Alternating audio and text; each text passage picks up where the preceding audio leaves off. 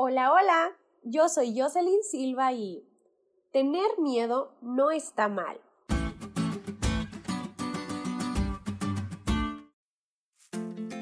Hoy quiero iniciar haciéndote una pregunta y por favor respóndela con la primera palabra que venga a tu mente. ¿Listo? Ok, aquí va. ¿Cómo describirías el carácter de Jonás en una sola palabra?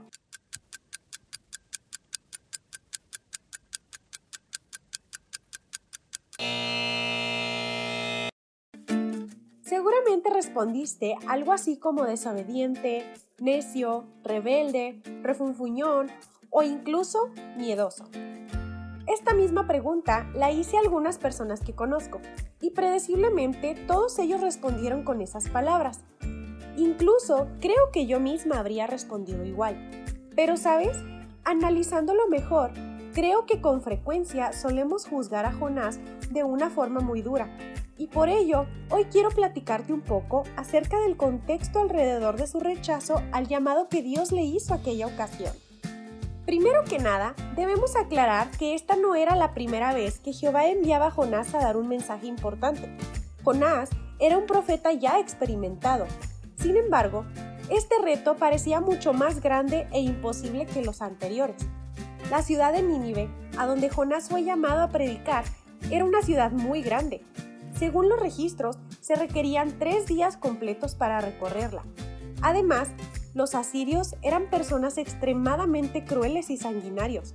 No solo se deleitaban en asesinar personas, sino que se deleitaban en hacerlas sufrir al extremo antes de quitarles la vida. De hecho, la historia dice que fueron los asirios los primeros en crear máquinas e instrumentos de tortura.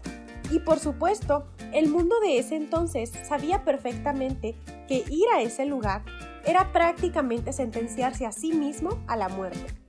Y a final de cuentas, Dios sabía mejor que nadie lo terrible que era la maldad de los asirios.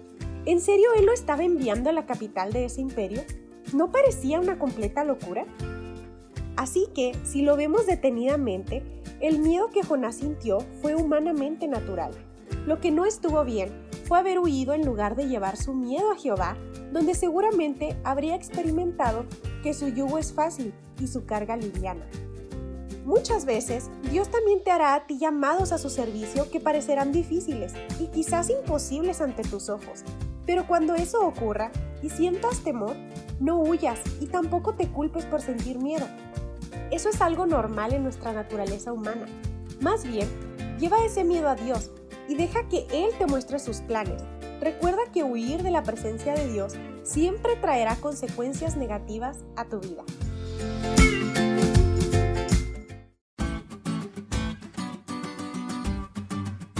¿Te diste cuenta lo cool que estuvo la lección? No te olvides de estudiarla y compartir este podcast con todos tus amigos.